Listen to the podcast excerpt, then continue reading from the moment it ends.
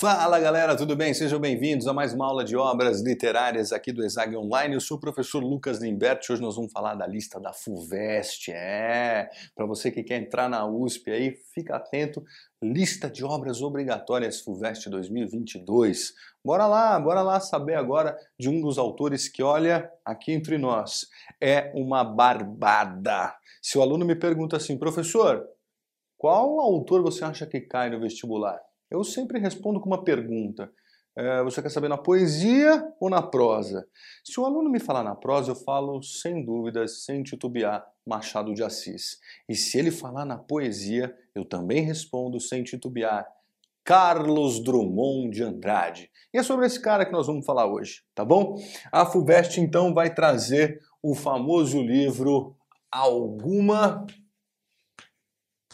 Poesia do Charles Carlinhos, um dos poetas que aqui entre nós é o que eu mais gosto. Um dos maravilhosos, considerados pela crítica, inclusive, um dos mais importantes poetas do século XX uh, no Brasil, Carlos Drummond de Andrade. Tudo bem? Beleza?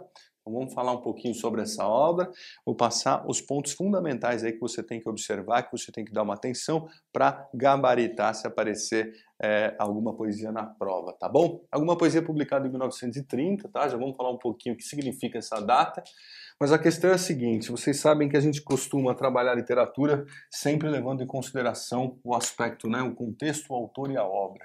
Então vale a pena mencionar que o contexto em que ela acontece é, qual escola literária, né?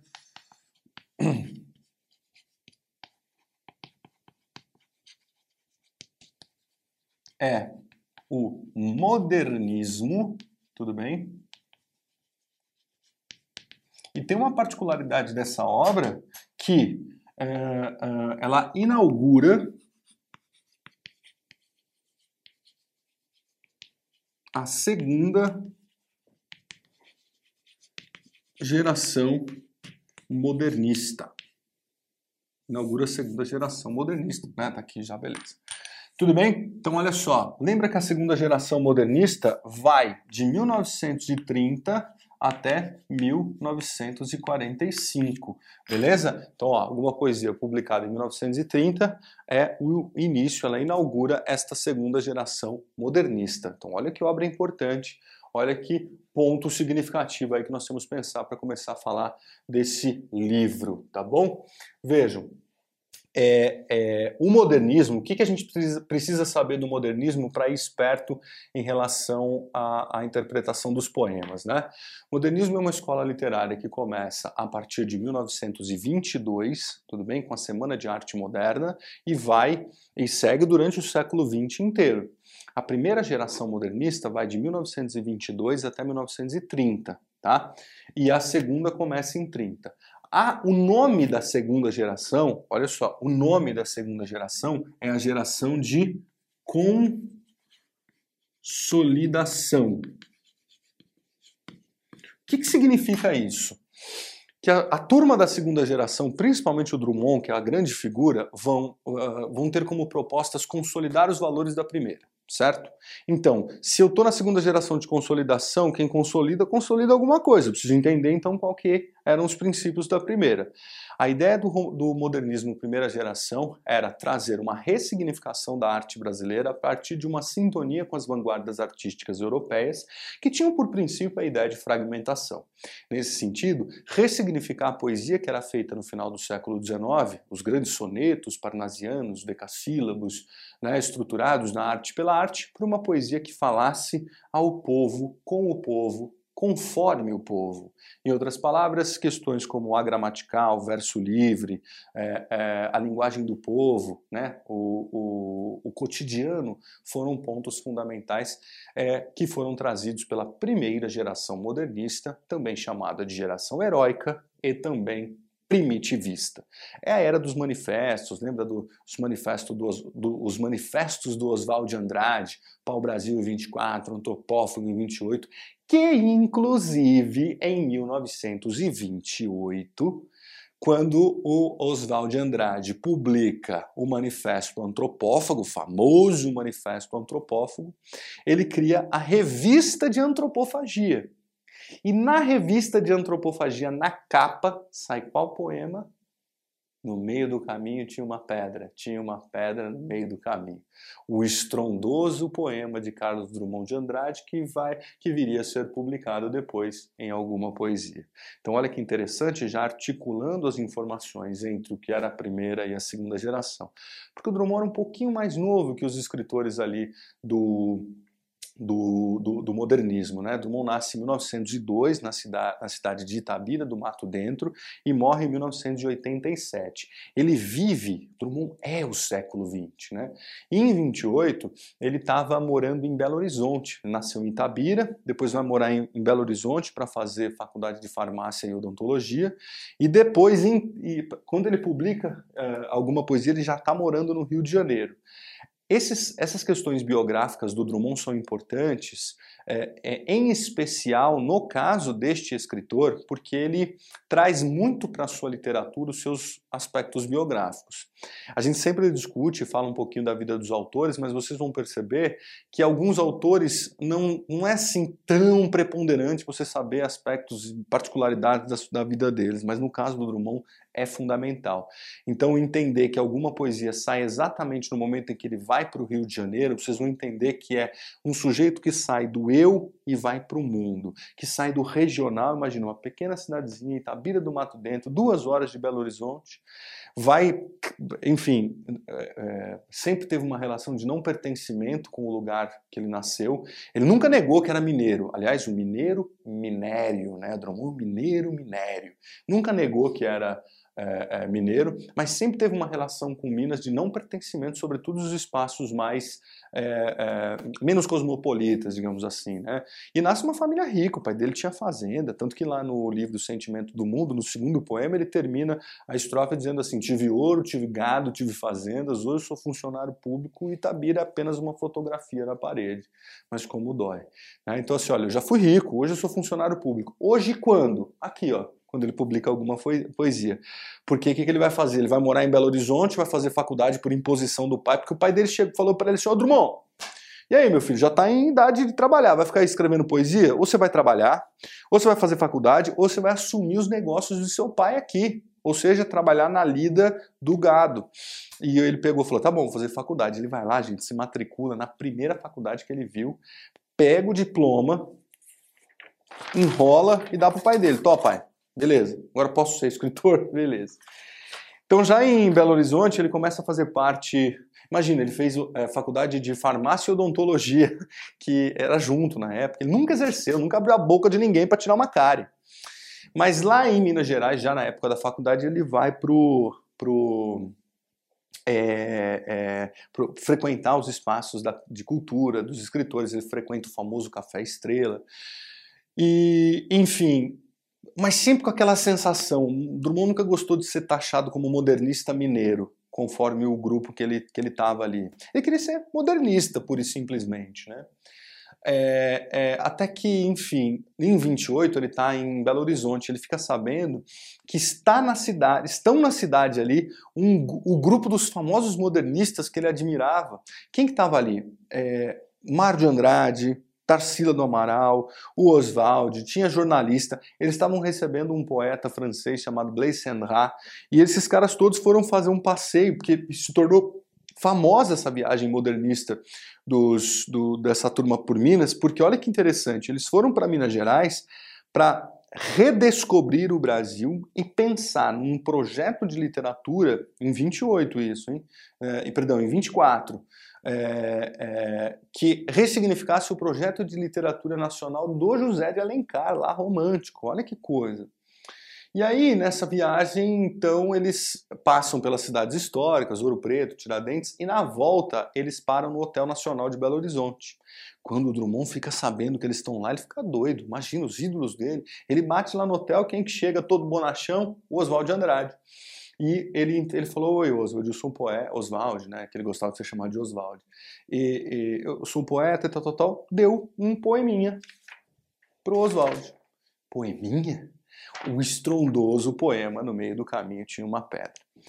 Bom, isso foi em 24, ficou por isso mesmo. Em 28, o Drummond é, descobre então que aquele encontro foi incrível, porque na revista de antropofagia, onde saiu o estrondoso manifesto antropófago do Oswald, que visava né, juntar e sintonizar o Brasil com a arte estrangeira, saía então a a, o famoso poema No Meio do Caminho tinha uma pedra na capa. Isso levou Drummond um pouco para o eixo das capitais, né, das grandes cidades e tal.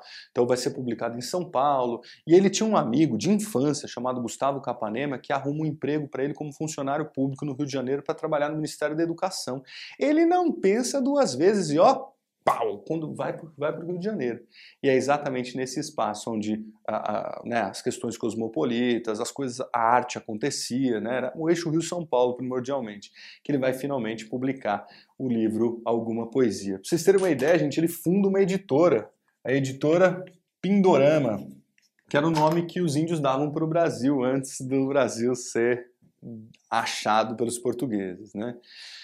E aí o lance é o seguinte: quando ele chega no Rio de Janeiro, ele consegue uh, uh, materializar aquilo que era, enfim, a sua grande vontade.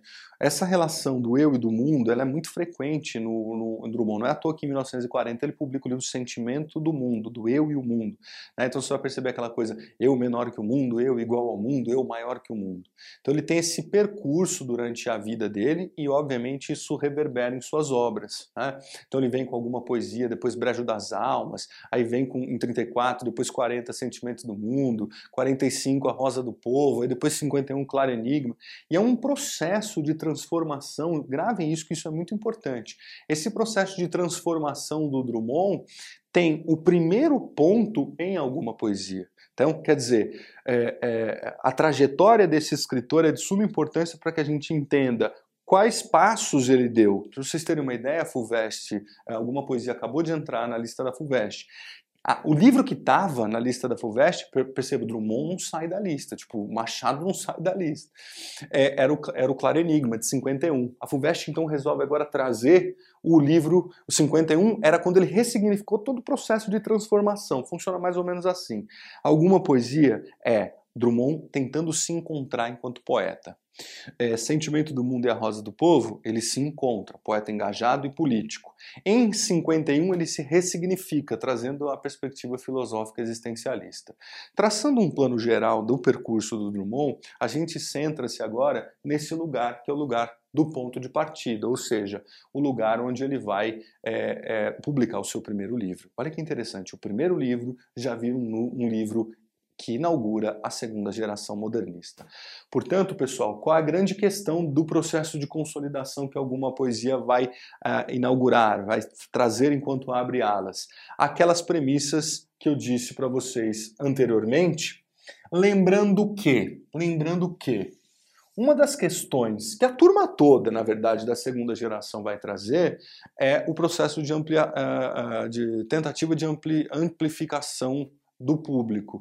Então, ampliar o público para consolidar os valores era um fundamento importante no sentido de que, se você lembrar da primeira geração de, 30, de 22 a 30, eles foram chamados de heróico, de geração heróica, porque eles precisaram bater de frente com um tipo de arte completamente conservadora, academicista e arraigada no Brasil eh, da época e foram considerados heróis. Mas a verdade é que a semana de 22, que era para durar sete dias, durou só três.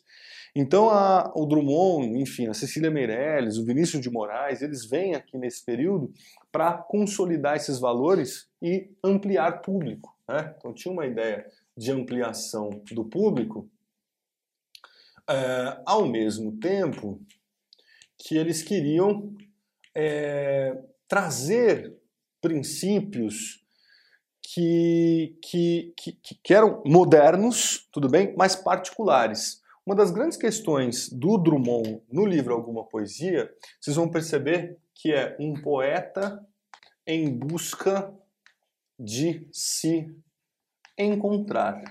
É um poeta em busca de se encontrar enquanto pessoa, mas principalmente é, nesse lugar do eu lírico que busca encontrar-se é, ficcionalmente, tudo bem? Então, um poeta que busca se encontrar enquanto eu lírico. Né? Vocês lembram que o conceito de eu lírico é o, o, a voz do poema, né? Também podemos encontrar o termo eu poemático.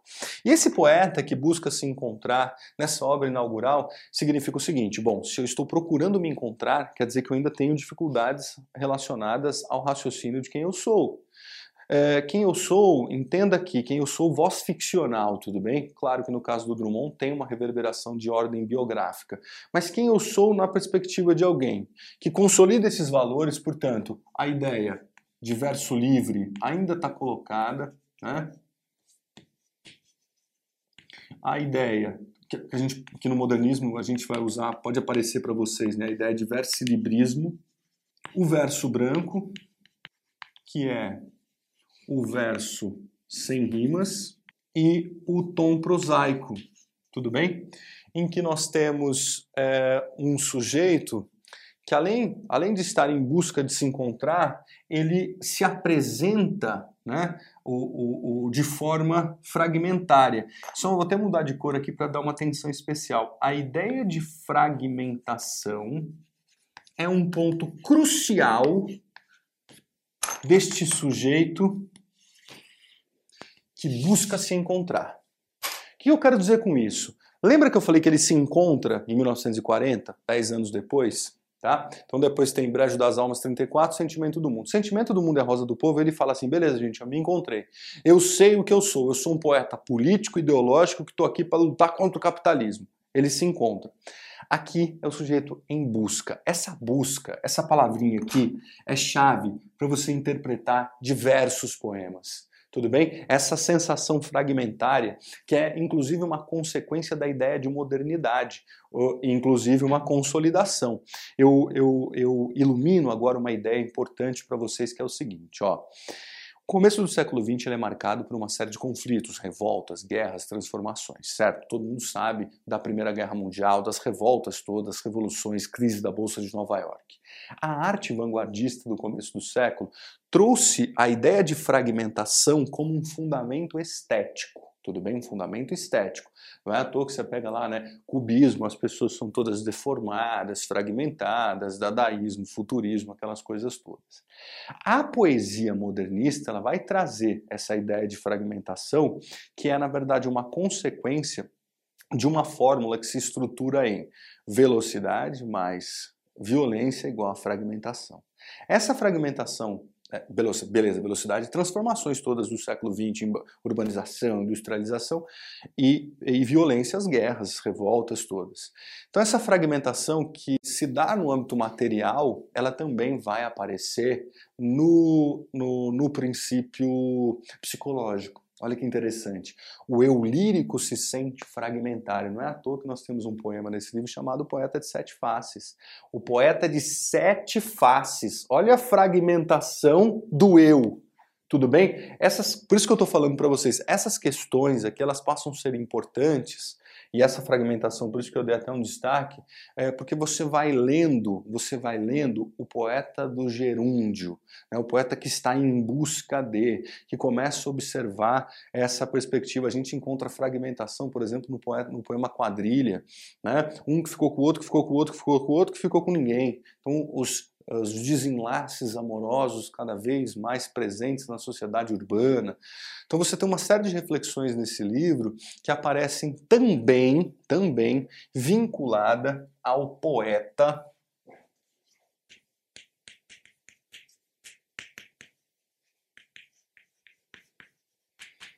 Ghosh, poeta Ghosh. O Drummond ele diz, né, quando nasci um anjo torto destes que vivem na sombra disse: Vai, Carlos, ser goste na vida. Olha que interessante. Quando ele diz isso, nesse, inclusive esse trecho é desse livro, quando ele diz isso, ele está usando um termo do francês que significa um poeta esquerdo, torto, avesso. É, em poesia, e eu acho que vale a pena a gente fazer esse comentário nesse momento, é o seguinte: todas as vezes que nós formos analisar poesia que vai aparecer isso na sua prova, você precisa levar em consideração aspectos formais e temáticos. A análise de poesia eu sei que não é simples. Você vai precisar pegar essas ferramentas que eu estou apresentando para poder é, é, usar como se fosse um bisturi da cirurgia ali. Lembra que questão de literatura, eu não estou te formando aqui para você escrever um poema. Eu estou te formando para você analisar um poema. Se você escrever, ótimo. Tudo bem? Mas a prova do vestibular te cobra o quê? Análise de poema. E, por exemplo, saber que a lógica fragmentária de alguém que está em busca de se encontrar culmina no poeta, no poema de sete faces de alguém que se autodetermina, um poeta goste, um anjo torto. Tudo bem? Nós temos a revelação dessa voz ficcional que já apresenta um tom que vocês vão perceber que acompanha muito a poesia de Carlos Drummond de Andrade, que é a ideia de contradição, que é a ideia do jogo de opostos.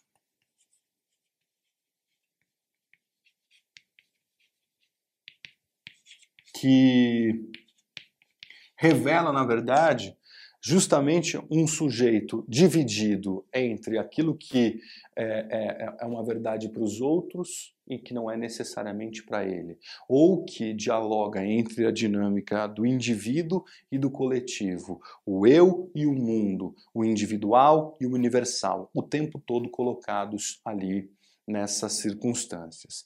Então esse sujeito que se autodetermina um anjo torto, é na verdade é, um, talvez um dos grandes, das, um dos grandes elementos ali para a gente pensar que ele é um sujeito oriundo de uma sociedade muito conservadora, católica, ligada aos maniqueísmos de bem e mal, e o anjo torto, perceba, é muito próximo à ideia do anjo caído, e o anjo caído é o demônio. Né?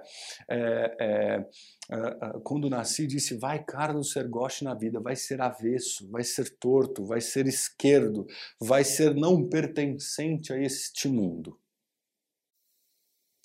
E aí, uh, a gente pode observar alguns pontos, como por exemplo, deixa eu até ir acrescentando aqui, como a ideia do voyeurismo. Né? Olha que interessante. A modernidade, pessoal, prestem atenção nisso, que são coisas para análise da poesia que passam a ser de suma importância. A ideia de modernidade na poesia vai surgir na França, tá?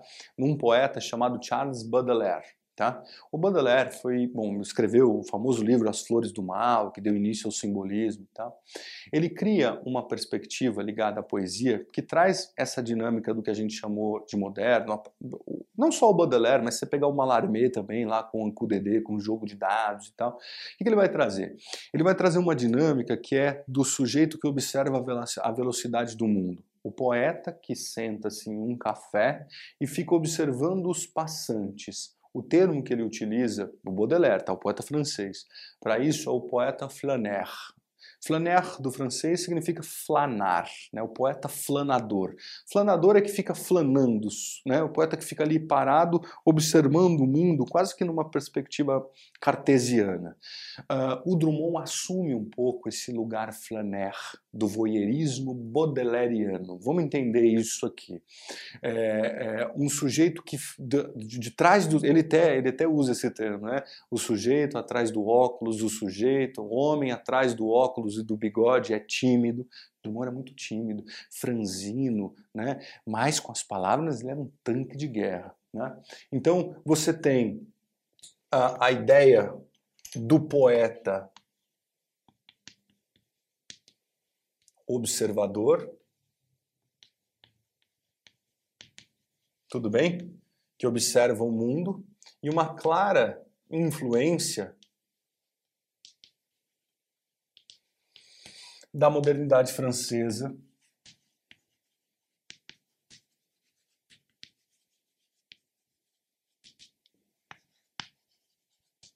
Do poeta Flaner, em especial o Charles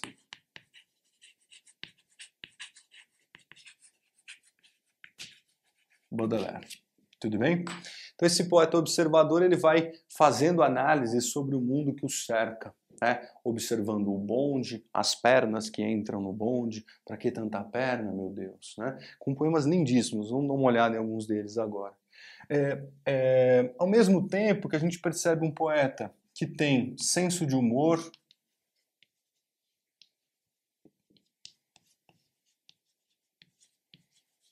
e um olhar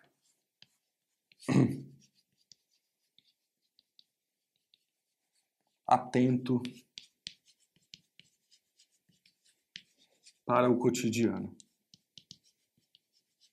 Tudo bem? São, são questõezinhas, né? Essa, essa ideia da descoberta, né? Porque, lembra, eu menor que o mundo, eu igual ao mundo, eu maior que o mundo. Nesse caso, nós vamos ter um eu em busca né, do mundo. Pontos importantes para a gente poder ir discutindo e analisando os poemas. Eu imagino que numa aula de, de poema a gente não pode se distanciar do texto. Né? O texto ele passa a ser de suma importância.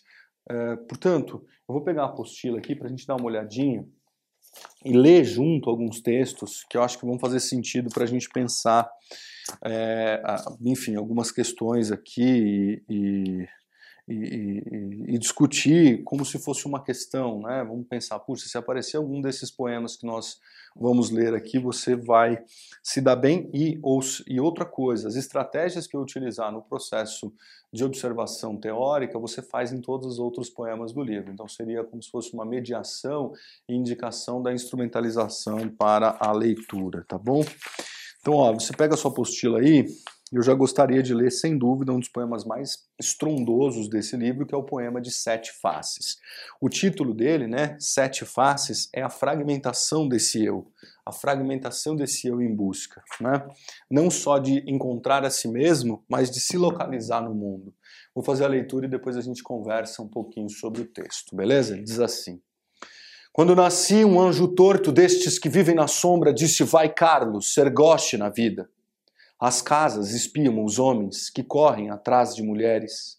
A tarde talvez fosse azul, não houvesse tantos desejos.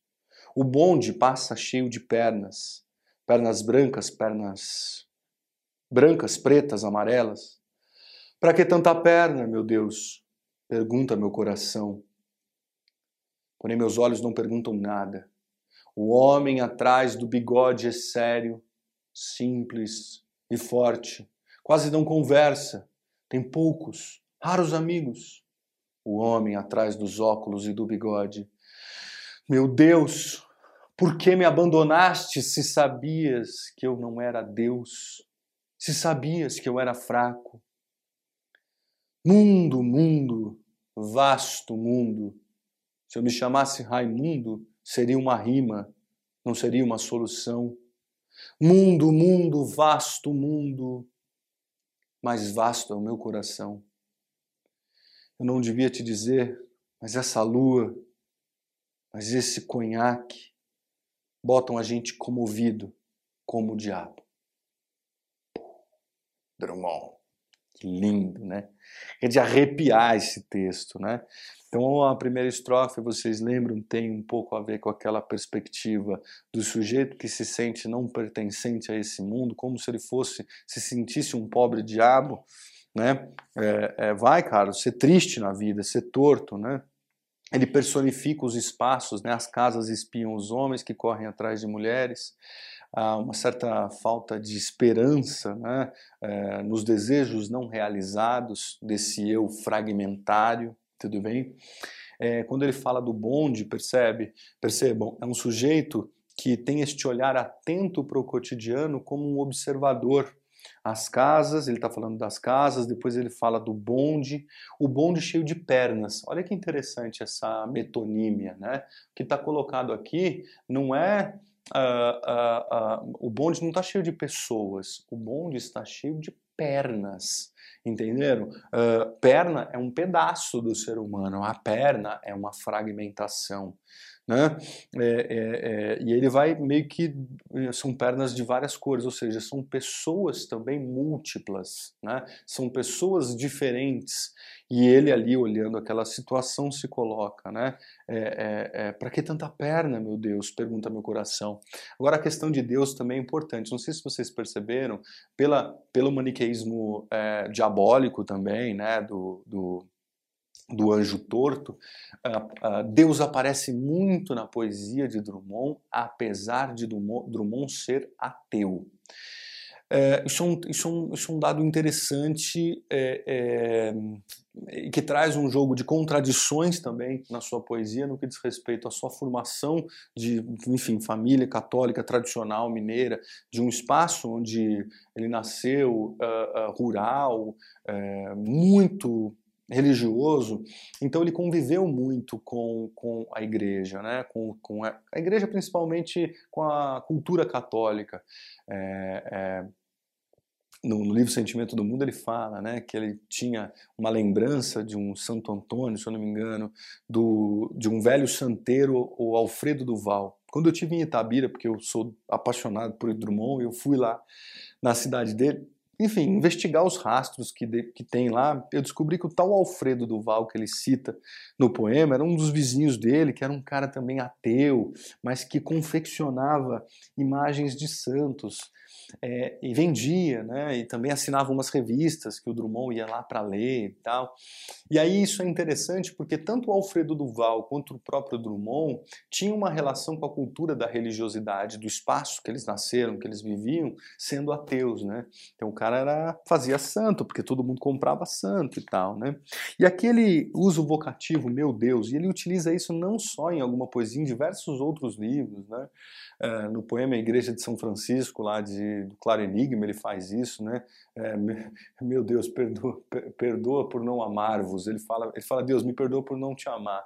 Mas aí tem um, um grau de contradição, né? Perceba? Ele é ateu, mas ele pede perdão para Deus, ele fala com Deus. Aqui ele chamou Deus, né? Para que tanta perna, meu Deus? Né? Porém, meus olhos não perguntam nada. E aqui você percebe que tem uma transmutação da, da, da do, do, lugar, é, da essência do, do, que se fala. O olho não pergunta, né? o olho não pergunta mesmo, o olho olha. Né? O homem atrás do bigode é sério, simples e forte. Quem é o homem atrás do bigode? É o próprio Drummond. Drummond usava óculos e tinha lá o seu bigodinho, ainda mais em 1930. É um homem tímido, como ele sempre foi, um homem gauche, né? É, tem poucos, raros amigos, no sentido de que nesse momento em que ele está escrevendo esse livro, ele já está morando no Rio de Janeiro. Lembra que ele sai de Minas, vai para Belo Horizonte, depois do Rio de Janeiro. É, o homem, ele retoma, né? o homem atrás do, do óculos do bigode. E aí, mais uma vez, ele começa a estrofe. Meu Deus, por que me abandonaste se sabias que eu não era Deus? Se sabias que eu era fraco? Em outras palavras, quando ele se coloca no lugar de anjo torto, uma espécie de oposição a Deus, é como se ele dissesse: Eu, este homem diabo, abandonado por Deus, silencioso atrás dos óculos, tímido em relação ao mundo, em busca de me encontrar. Então essa é a grande questão do livro Alguma Poesia. Né? E aí vem aquela questão: mundo, mundo, vasto mundo. Quando ele fala do mundo vasto, ele se coloca menor que o mundo. Ele se coloca tímido atrás dos óculos e do bigode. Tá? É, se eu me chamasse Raimundo, seria uma rima não uma solução.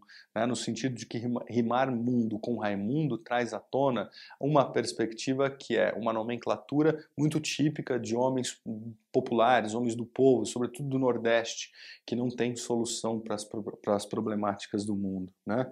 Mundo, mundo, vasto mundo, mais vasto meu coração. Ou seja, o meu sentimento, ele é... Por isso que ele escreve depois o livro Sentimento do Mundo, né? Meu sentimento é grandioso, mas a minha realidade é fragmentária. É, é, e aí vem esse final, né? Eu não devia te dizer, mas essa lua, esse conhaque. Então, imagina o Drummond escrevendo, tomando um conhaque, pensando na vida é, é, é e comovido com a lua, com a, a própria reflexão, é, só que ele está comovido como quem? Ele traz uma comparação, como o diabo. O diabo bebendo conhaque, olhando para a lua e completamente reflexivo, pessimista diante da fragmentação existencial que ele observa nas casas que espiam os homens, nas pernas dos bondes, na timidez do homem atrás do bigode e do mundo que é grande e que é vasto. Tudo bem? É mais ou menos esse o percurso que vocês têm que fazer no que diz respeito à ideia de interpretar os poemas. Um pouquinho abaixo você percebe ó, que tem um resumo interessante só para a gente lembrar. Ó, entre a expressão humana e a angulação geométrica, a consciência moderna e múltipla e dinâmica, a apresentação do discurso poético, o goste e o desajuste, a condição de voyeur, tá, que é o poeta observador, a existência da, mov da movimentação pelos desejos, a ideia uh, moderna do poeta que vai flanando em nome daquilo que ele não tem, responsabilização humorística e investigação do sujeito. Vamos ler mais alguma coisinha aqui que é bacana. Esse poema, Cidadezinha Qualquer, é sensacional. Cidadezinha Qualquer tem um tom universalizante. Lembra aquele processo de consolidação da segunda fase, né? É, é um olhar que o Drummond, claro, ele traz Itabira, ele traz as pequenas cidades, mas ele vai fazer uma discussão sobre a universalização do lugar, uh, digamos, caipira, talvez não seja a melhor palavra, mas não cosmopolita, né, do lugar um pouco mais atrasado. E olha que interessante, quando ele escreve cidadezinha qualquer, ele está falando da vida besta do interior. Vida besta é o termo que ele usa no poema, não sou eu que estou falando, tá? É, eu vou ler para vocês. Mas ele está falando, lembrem, por isso que eu falei que o Drummond é importante o traço biográfico. Da onde ele está escrevendo esse texto? Do Rio de Janeiro. O sujeito que saiu da cidadezinha qualquer podia ser Itabira, e agora estava na cidade grande. E ele diz assim, ó, cidadezinha qualquer, que cidade é essa? Qualquer, tom universal. Casas entre bananeiras, mulheres entre laranjeiras, pomar, amor, cantar. Um homem vai devagar, um cachorro vai devagar, um burro vai devagar. Devagar as janelas olham. Eita vida besta, meu Deus! Perceberam? Poema super curto, mas ele já começa ali, ó. É, tal qual no poema de Sete Faces, eu não sei se você percebe, ele traz uma sensação do poeta observador que traz a dinâmica da ambientação. Né? Casas entre bananeiras. No outro ele falou: as casas espiam os homens. E aí ele traz casas entre bananeiras, mulheres entre laranjeiras. Então ele ambienta né, bananeira, laranjeira, a casa e a mulher. Só que no terceiro verso, eu não sei se vocês perceberam, ele faz pomar, amor e cantar sem vírgula tudo bem? Sem pausa, como se a temporalidade, a cronologia, o passar do tempo no interior fosse algo mais lento, que não tivesse a marcação temporal da pausa da vírgula. As coisas vão acontecendo juntas, o pomar, o amor, o cantar. E o ritmo do poema continua nesta toada quando ele faz o que a gente vai chamar ali da anáfora, que são os termos que se repetem em paralelo e nesse caso três versos seguidos que repetem a palavra devagar, devagar, devagar. E eu não sei se vocês perceberam, eu tentei na interpretação da leitura trazer esse tom, né? Então ele traz o homem vai devagar, o cachorro vai devagar, o burro vai devagar. Não sei se vocês perceberam, mas ele coloca o homem, o cachorro e o burro é, na mesma circunstância, né? como se o homem do interior e o cachorro do interior, o homem do interior e o burro do interior fossem a mesma coisa lenta. Devagar as janelas olham. Calma, janela pode olhar? Epa, você vai lembrar que no poema anterior as casas espiavam os homens. E neste poema as janelas olham. Opa, o que, que é isso? Personificação. Tá? A personificação é quando a gente atribui características humanas a seres inanimados ou coisas. Em outras palavras, as janelas olham e as casas espiam. O que, que é isso? São as pessoas fofoqueiras, as pessoas que cuidam da vida alheia, as pessoas que estão ali, né, na, na, sabe o cotovelo ralado ali em cima da janela, tudo bem? E aí ele, é, é, é, ele, bom, enfim, ele materializa a fala devagar, depois de repetir, repetir, repetir, e vem com uma paulada final, né? Eita vida besta, vírgula, vocativo, meu Deus. Mais uma vez, a presença de Deus, não necessariamente no plano religioso, mas no plano da linguagem de alguém que traz no seu discurso esse, esse valor cultural. Né? Quem fala meu Deus, meu Deus, meu Deus toda hora, certamente viveu num espaço onde a presença desse discurso se dá. É aquilo que eu falei da tradição cultural religiosa católica que permanece no seu discurso, sobretudo em alguma poesia. Tudo bem? Eu queria, na verdade, ler com vocês mais um texto aqui, super curto também, é, que é o Anedota Búlgara. E depois o quadrilha também, que eu acho importante. É, ele diz assim: Era uma vez um czar naturalista que caçava homens. Quando lhe disseram que também se caçam borboletas e andorinhas, ficou muito espantado e achou uma barbaridade. É, lembra que eu escrevi aqui nessa parte da lousa a ideia do cotidiano das coisas simples do verso livre? Tudo bem? Aqui, está aqui nessa parte, perdão. O verso livre. Olha que interessante. Cada verso do Anedota Búlgara tem um tamanho diferente. Anedota, todo mundo sabe, que é um gênero literário, né? É, de é uma piada, uma piada escrita, tudo bem? É que tradicionalmente esse, o gênero anedota parou de ser utilizado. Antes tínhamos livros de anedotas. Atualmente a, a, anedota a gente começou a chamar de piada e a piada entrou para o espaço da tradição oral. Em outras palavras, você escuta piada lá no churrasco com seu tio que está fazendo churrasco e conta uma piada e acha engraçado. Mas na verdade é, é, é, a piada, a anedota, ela nasce como um gênero literário e o Drummond faz uma intertextualidade com esse gênero quando ele traz uma discussão que, no mínimo, pelo título do poema, tem um senso de humor. Eu não sei se vocês perceberam, mas aqui há uma discussão sobre essa, enfim, brutalidade, essa racionalidade de um sujeito, de um czar, do czar naturalista. Imagina o que, que isso significa do ponto de vista do local, do país, da, da, das projeções de um nacionalismo vinculado à brutalidade da caça, caçar homens. Ele fala, meu, você pode caçar borboletas também se você quiser, né? E aí o, o, o homem bruto achou uma barbaridade. Como assim caçar borboleta? Eu sou bruto, eu tenho que caçar homens. É uma clara contradição no que diz respeito a esses opostos, a brutalidade do czar naturalista em contraposição à borboleta, entende? Obviamente que o Drummond está tirando um sarro de tudo isso, tem um valor satírico. E para a gente encaminhar aqui para a quadrilha, que é outro poema bem pequenininho, é, eu queria mencionar nesse caso quadrilha. Quadrilha a gente lembra de duas coisas, né? Quadrilha é, de São João e quadrilha de assalto.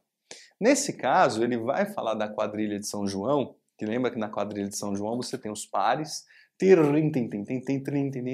de repente tem é, troca de casais, aí tem aquela troca. É, ele brinca um pouco com essa tradição popular né, da troca de casais, mas na verdade o que ele está falando é dos relacionamentos amorosos que não são mais duradouros como outrora, no sentido de que a fragmentação do amor, a fragmentação dos sentimentos, daquilo que era para sempre, também se dá a partir de um grupo de amigos que se relacionavam e que depois se perdem no caminho.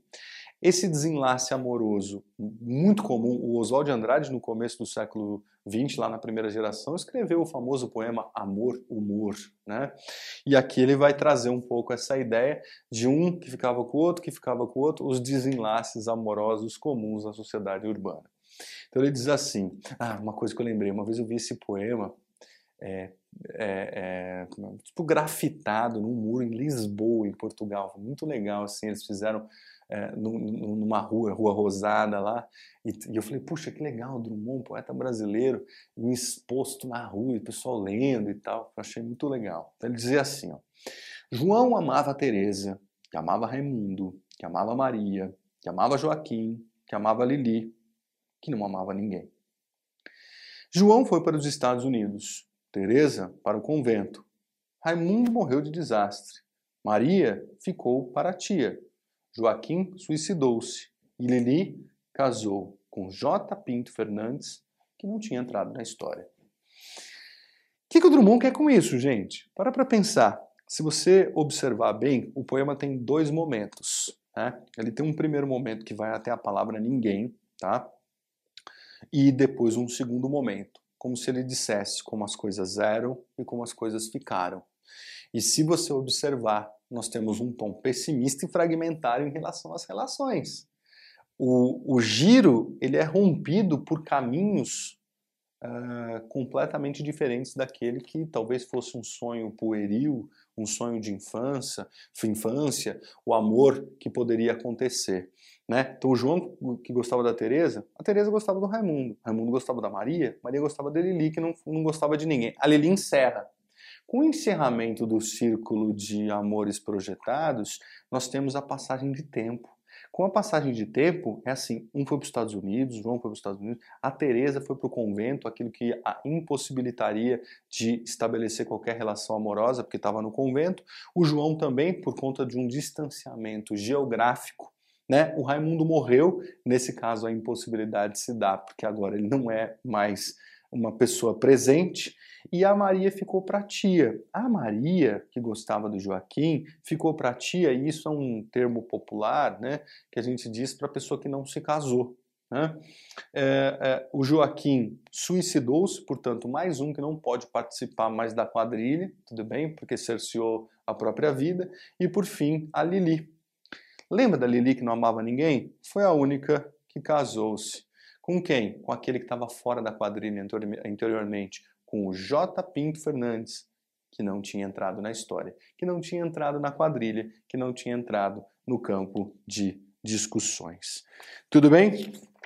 É, deixa eu ver se tem mais uma coisa importante, mas de qualquer forma eu acho que essa é a ideia que eu queria passar para vocês. Eu acho que, bom, a minha proposta é que você agora pegue o livro, tá?